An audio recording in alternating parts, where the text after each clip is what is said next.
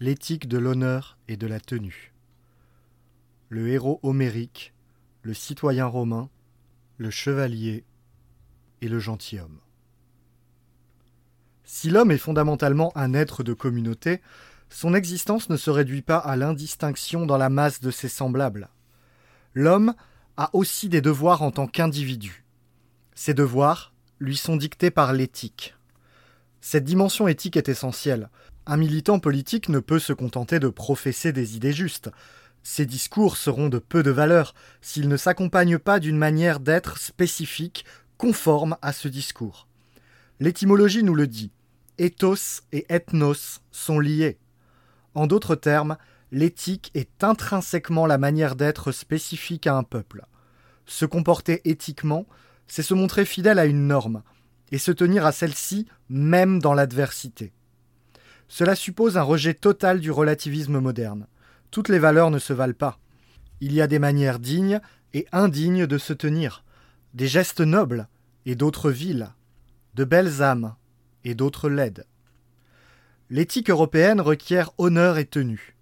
Se tenir, c'est se conformer en tout à une exigence de qualité et viser plus haut que le but disait Ernst Junger, quoi que l'on fasse.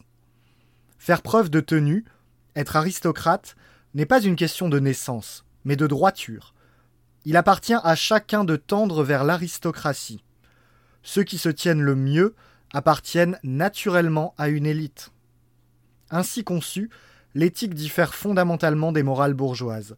Ces dernières ne visent qu'à préserver de bonnes apparences en société, là où l'éthique est une discipline intérieure, que l'on s'impose même quand on est seul.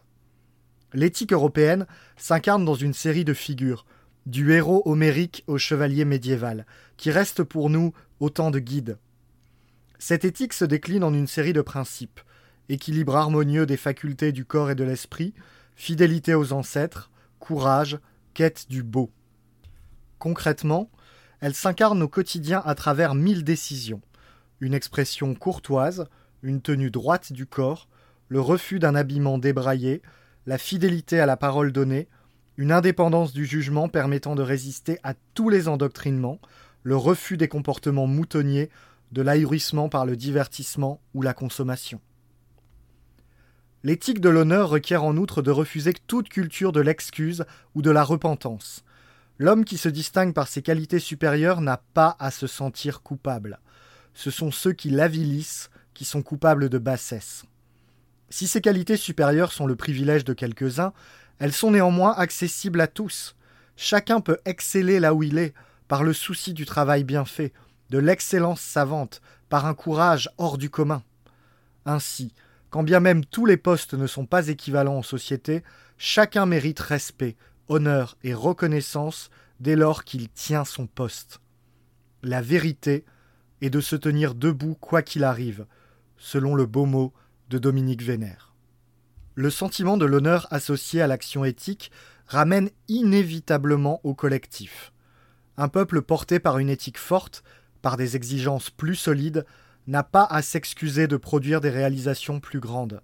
Ainsi, l'idée selon laquelle les réalisations considérables de l'Europe au cours de l'histoire seraient le résultat d'un quelconque privilège blanc est absurde. Ces réalisations sont le fruit d'une manière spécifique d'être au monde, de valeurs propres, de hiérarchies distinctes au sein du corps social, mais aussi de sacrifices consentis, d'un effort collectif déployé sur la longue durée. En aucun cas, il ne faudrait s'en excuser. Ces réalisations sont notre fierté, et la fierté de nos peuples.